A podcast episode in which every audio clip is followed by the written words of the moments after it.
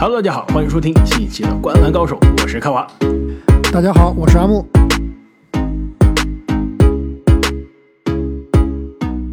不知道大家能不能听出来啊？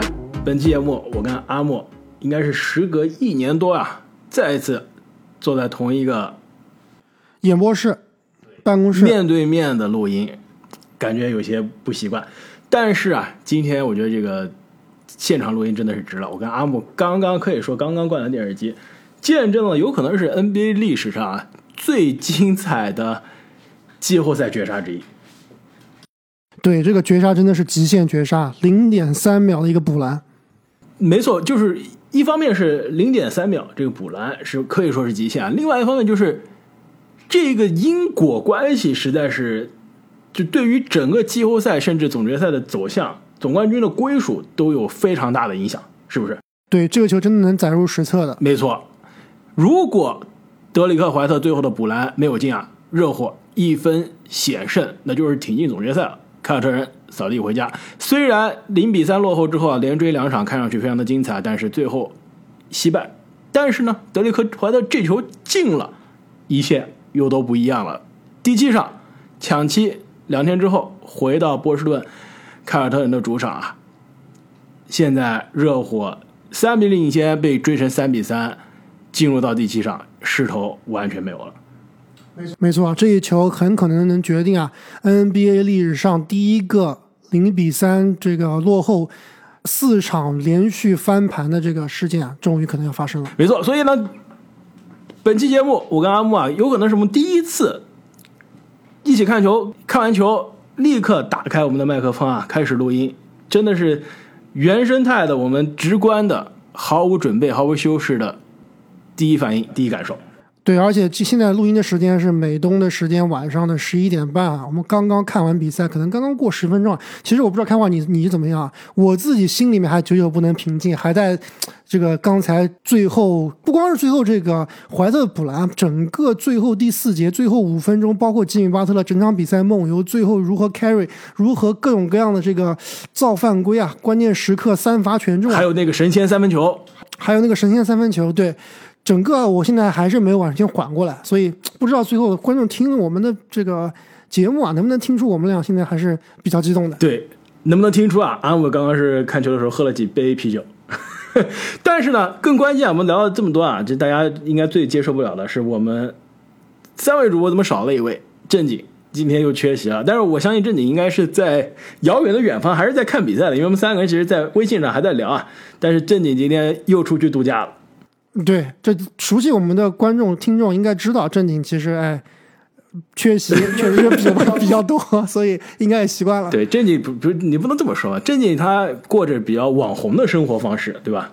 是的，对他去哪玩？哎，等一下，我觉得正经缺席比赛，必须让他给大家一些补偿，要不让正经把他这个出去玩的这个游记，他不是特别能写嘛，特别啊这个小清新，小清新，对，可以发一些在我们这个新马。拉雅的这个新米团的独家动态里面，跟大家分享一下，我都想看，因为他据说这次去的是南美洲，是吧？对，去了一个非常神奇的国度，好像是哥伦比亚。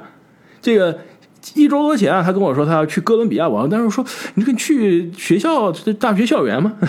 这不好像也没有多远，是吧？就过了河不就到了吗？原来然后他说是另另另外一个哥伦比亚，不是这个哥伦比亚，是真的哥伦比亚，不是真的哥伦比亚。我说哦，那是那个卖衣服的是吧？就运户外品牌。在俄勒冈，结果不是，是正儿八经的哥伦比亚这个国家啊，真的不知道有什么好玩的，所以我也希望可以通过这个独家动态啊，去长长见识，相信应该会非常精彩。所以回到我们刚刚看的这场比赛，啊阿莫，你现在最大的感受是什么？这场比赛看完之后，如果现在你说的第一反应，你想分享的是什么？第一反应就是真的是篮球比赛的魅力啊，确实真的是无与伦比啊！就这场比赛，其实我们俩看比赛的时候啊，整场。就前前三节，包括前三节半啊，阿德巴约和金米巴特两个人都是梦游的状态，然后整个球队完全靠他们的角色球员马丁啊、邓肯罗宾逊啊，这个还有谁？文森特，文森特啊，这样的球员在在 carry 球队，那明显感觉到这个球队是跟凯尔特人，其实在我们这个分析呃这个对位之前啊，就感觉到凯尔特人在账面上的。天赋啊是比对面要强很多的。所以这场比赛其实我们俩基本上也没想到最后打得这么激烈，感觉就是可能凯尔特人要带走比赛，特别是上半场塔图姆神一样的发挥，但是哎关键时刻还是凯尔特人啊还是有点掉链子，对吧？第四节被对面啊追着打，而且塔图姆和杰伦布朗都双双哑火。没错，其实复盘一下整场比赛啊，第一节可以说是两边手感都非常好。第一节打完应该是三十四比二十八还是二十九啊？其实这个对于这两支球队来说，对于他们的进攻节奏来说啊，是非常高得分的一个第一节了，手感都很好。非常好的是这个热火的角色球员的三分球，三分球基本上百发百中。对，但是呢，如果你是这种三分球对轰的比赛，而且你的这个主力啊，这个阿德巴约和金巴特勒手感不佳，那真的是还是比不过凯尔特人这边的天赋啊。那第二节凯尔特人的天赋优势真的是更加发挥的淋漓尽致了。塔图姆第二节的接管，感觉又看到了这个第四场和第五场的这个凯尔特人一波流的可怕。对，不光是一波流的可怕，你明显感觉到两边的账面实力差距还是很大的，天赋实力还是很大的。就这边吉金巴特勒梦游一样的表现，对吧？不光是自己手感稀烂，而且很多情况下感觉就是没有信心了。这个运着运着，然后就死球了。而且不仅是这样，你有没有发现，其实从凯尔特人开始翻盘的那一场，就第四场开始啊，只要是塔图姆盯防金巴特勒，金巴特勒真的是不太他连打敢都不打，对他直接把球传传掉了。就是上一期节目我还说夸吉米巴特勒，他找对位嘛，对吧？先是追打罗威，后来有追打格威，追打何怀特，但是现在凯尔特人是真的就让塔图姆防啊，他非要还是去找那几个人，一看到塔图姆，哎，运进运去就传出来，而且上一场啊，这个就是第四场和第五场，应该是第五场的时候，还看到过巴特勒就是被塔图姆防，他运来运去，运到最后还有几秒钟了，传给队友，队友这场比赛也有很多，啊，最后都是运到不行了，仓促出手仓促不对，先把球先给甩锅给队友，然后什么邓肯、罗宾逊信啊，什么这个洛瑞啊，都是仓促出手，对命中率就非常低了。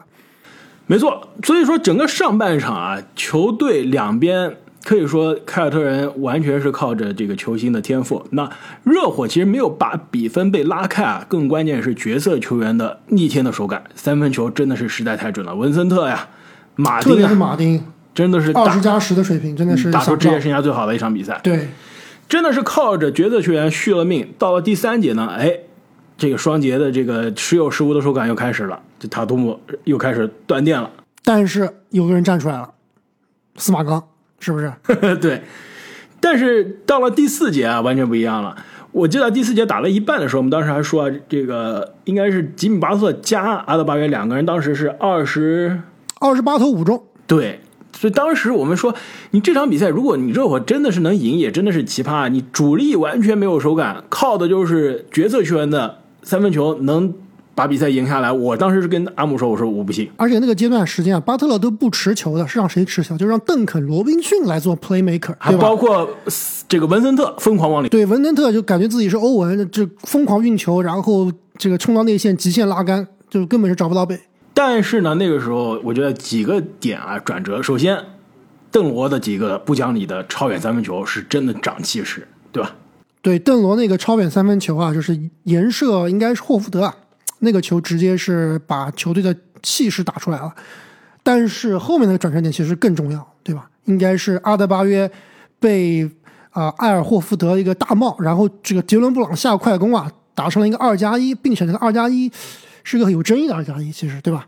对，而且阿德巴约的那个手扶框啊，吃了个技术犯规，相当于那一球杰伦布朗打了一个四分，四分，对，也是非非常非常伤，对于迈阿密来说。对，但不得不说呢，第四节很明显啊，热火这边其实看整场啊，我觉得能靠角色球员续命的还有关键点，就真的是能拼，你知道吗？热火今天三个球员是篮板过双的，吉姆巴特十一个篮板，马丁十五个篮板，阿德巴约十三个篮板，还是真的挺能抢。对马丁的后场篮板保护，阿德巴约的前场篮板冲奖是，确实是这场比赛最后能够咬到最后的关键。但真正能够讲到最后的，还是就是一整场比赛，我都看一边看一边在骂吉米巴特勒。我就说，跟开发说，我说这巴特勒不光这场比赛拉胯，其实前两场比赛之所以凯尔特能够打到这个这个地步啊，吉米巴特勒确实的发挥是非常差的。但是呢，巴特勒发挥好的时候，大家都把他吹成吹成吹上天是吧？说是台呃什么乔丹附体了，什么乔丹呃真正的儿子啦，什么东西的。但是真正巴特勒打得不好的时候，还是很少人去批评的。这场比赛，其实虽然说最后啊，巴特勒有过那段时间力挽狂澜，而且把比分甚至是反超了，但整场比赛，包括整个系列赛的后三场比赛看来，他的发挥我觉得是不及格的，非常不及格的。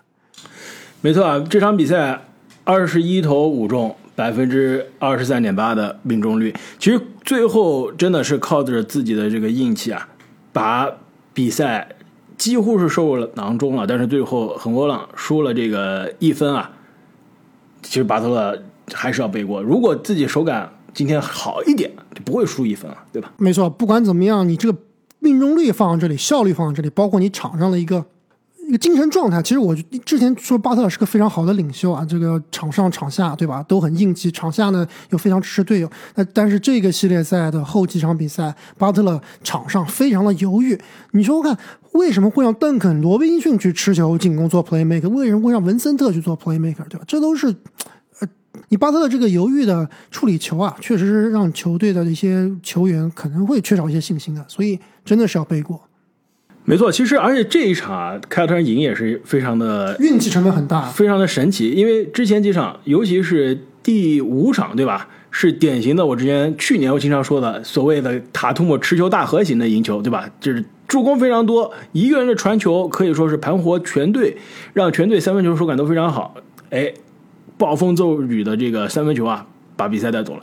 今天全队三分球手感都巨差，你知道？塔图姆加杰伦布朗加在一起多少个三分球吗？进了。我记得杰伦布朗就进了一个三分球，塔图姆是一个三分没进。两个人其实加在一起一球都没进。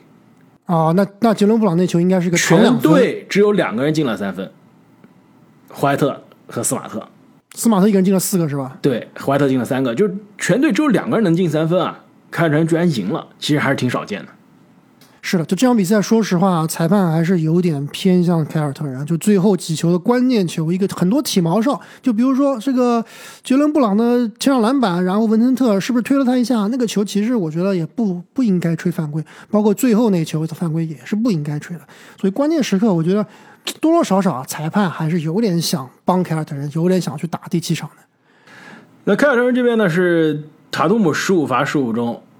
杰伦布朗十罚八中，你说裁判偏有没有这吹罚尺度有没有这个偏颇呢？不好说。但的确，凯尔特人的这两位啊，真的是今天还是挺拼的，往篮下冲的非常多，去找这个身体接触。没错。所以啊，放眼一下这个抢七的第七场，我觉得我们今天这个紧急的这个加播啊，也是想在第七场这个悬念揭晓之前、开打之前啊，跟大家分享一下我们对于第七场的这个前瞻。阿蒙你怎么看？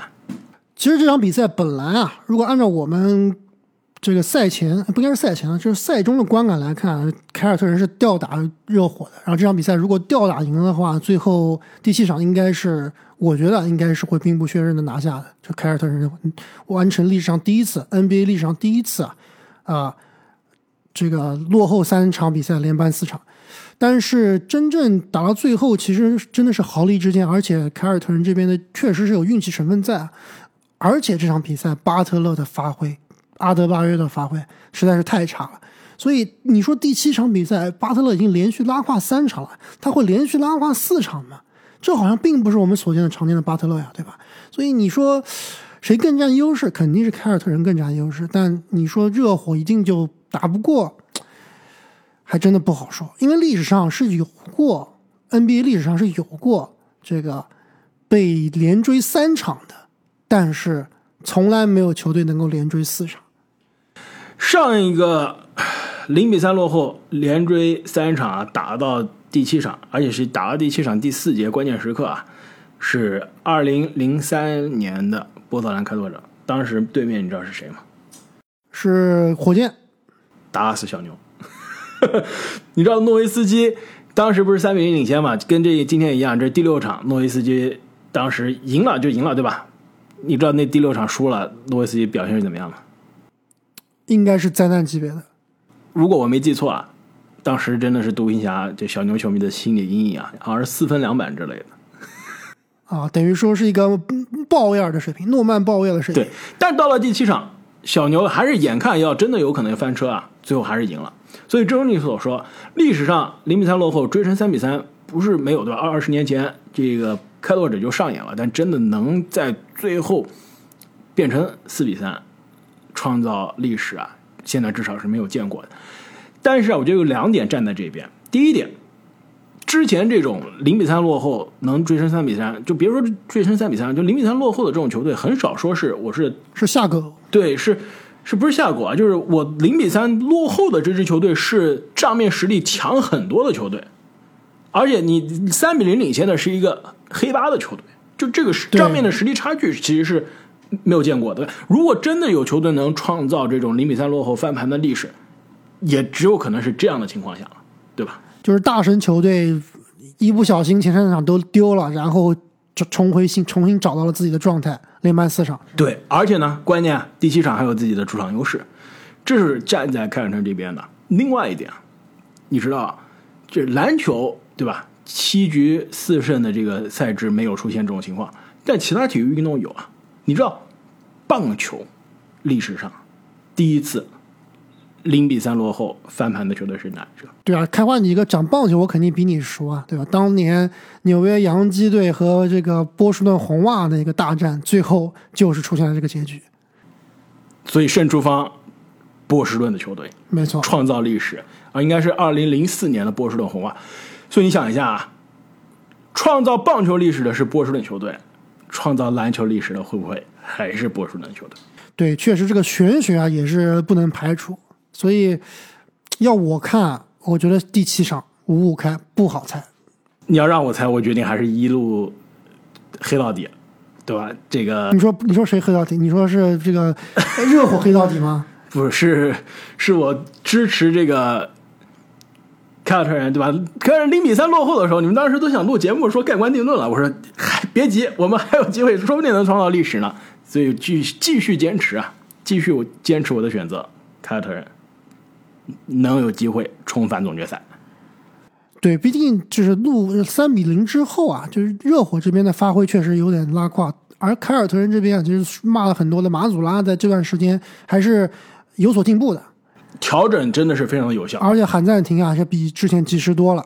而且塔图姆确实打出联盟前盟联盟前五的水平，确没错实是的。，塔图姆，我觉得真的是跟我上次录音说的是一样，就是前三十场打的完全是，就自己得分不错，但是没有不差把真不差没有盘活全队。是的，但后面几场真的是把球队盘活了。另外几个改变，格威的戏份变多了，是的。还有一个就是怀特的戏份变多了，呃，司马刚的戏份也挺多的，但是但他一直很多。哎，你想再想一想，就是最后那绝杀那球哎对，绝杀那球。其实我们 当时看比赛啊，巴特勒连罚三球，然后凯尔特人这边只剩下三秒钟的比赛。我当时跟开花说了，我说这种球啊，凯尔特人是不可能赢的，就不会打，不会打，对吧？这这过去多少次关键时刻都是拉胯的。然后我就跟开花说，我说这球肯定是斯马特投，结果果然，然后我说的是谁？你说是怀特投，对吧？反正肯定不是双杰。但是但是这个对，因为你塔图姆肯定会被重点照顾嘛，很有可能发不出来球。但是斯马特这球确实，你最后看好像也是毫厘之间有可能进，但是投篮选太难了太差，跟当年德里克费舍尔那个零点四秒差不多，就身体是扭曲的投的。这战术，如果你真的这是你的战术，太失败了。是如果不是你这个战术，对吧？那斯马特又开始抢戏了。对，而且你干嘛赌三分呢？你有三秒钟时间，对吧？你你整体的身高是占优的，是不是？你何必去赌这个三分球？所以这个安排是还是不好。所以关键最后还是，呃，一个是靠怀特的努力拼抢，最关键的还是运气成分很大，确实是。所以啊，放眼啊第七场啊，我觉得如果凯尔特人能手感顺，不说一波流吧，对三分球能够场面占优势，我觉得能赢。但如果真的像今天一场啊，今天这场一样打到最后时刻，生死胶着，真的是你最后一刀，我最后一刀，刺刀见红，那真不好说。我觉得关键球还是要看吉米巴特勒。如果是能打到第四节最后时刻分不开胜负啊，那热火觉得赢面更大。但是按照前几场的这个凯尔特人状态啊，很有可能是凯尔特人一波流。嗯，确实是有可能，所以最后很有可能是凯尔特人对阵丹佛掘金啊。还不好说。你说这吉米巴特勒啊，这过去两场，对对，他不可能完全就连续拉垮四场，不太可能。你知道问题是什么吗？问题是他打球没自信了呀，我觉得太累了。不应该。前几个系列赛真的是太拼了，而且这个系列赛之前我说老詹的时候就说了，这个系列赛基本上没休息的，就是隔一天打一场，隔一天打一场，隔一天只打一场。而且基本上巴特勒每场比赛都打满全场的，基本上不休息。所以对于年纪大的球员来说，实在是有些不特不是特别的友好。像你看，洛瑞已经基本上没有了。对洛瑞，其实这场比赛前三节也是灾难，第四节是稍微有所回暖，还是总体来说不是特别拉胯。但前两场比赛整整个是个灾难，就不应该把他派上场的。没错，那无论如何，第七场抢七应该是非常的精彩。我觉得作为篮球球迷来说啊，就最希望看的就是抢七大战，而且今年的几场抢七大战都是有经典之作，对吧？库里的五十加。塔图姆的抢七大战五十加，老詹的四十加，所以啊，两天之后的这场比赛应该也会非常的精彩。那在抢七大战结束之后呢，我们也会给大家带来我们对于总决赛的前瞻预测节目了。那也是提醒一下各位听众朋友啊，我们灌篮高手会在总决赛期间推出我们一年一度的送球衣的环节。那。一共呢，我们会送出两件球衣，对吧？一件是来自于我们三位主播中预测就倒数第一名的，那现在看感觉还是有些悬念的，是吧？尤其凯尔特人救了我一命。是的，如果凯尔特人晋级的话，开花还是有机会的。有有机会第一，不是有机会最后啊？对，有有有对有机会第一。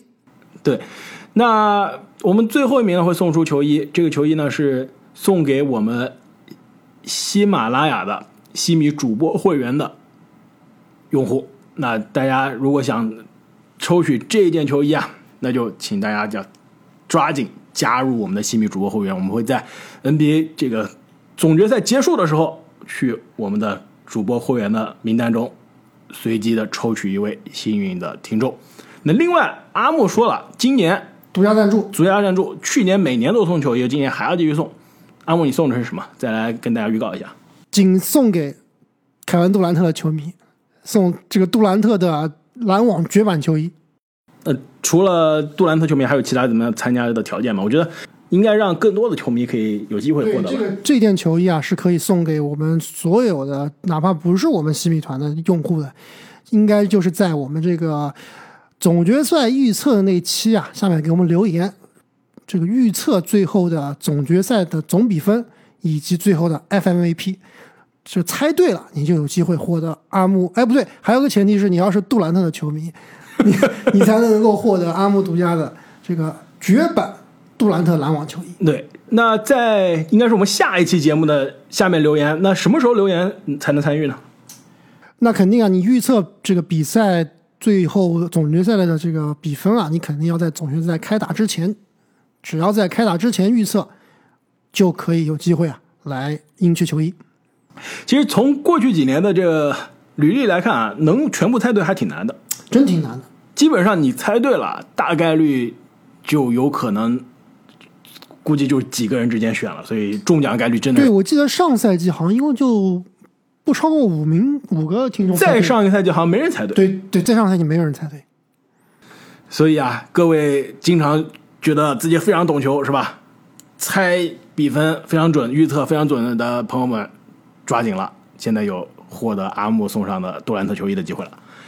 那么本期节目啊非常短，其实是我们真的是毫无修饰的第一感受，和大家分享一下我们看完这个非常精彩的第六场绝杀的心得。那第七场结束之后呢，我们会跟大家再复盘一下第七场，以及前瞻一下今年的 NBA 总决赛。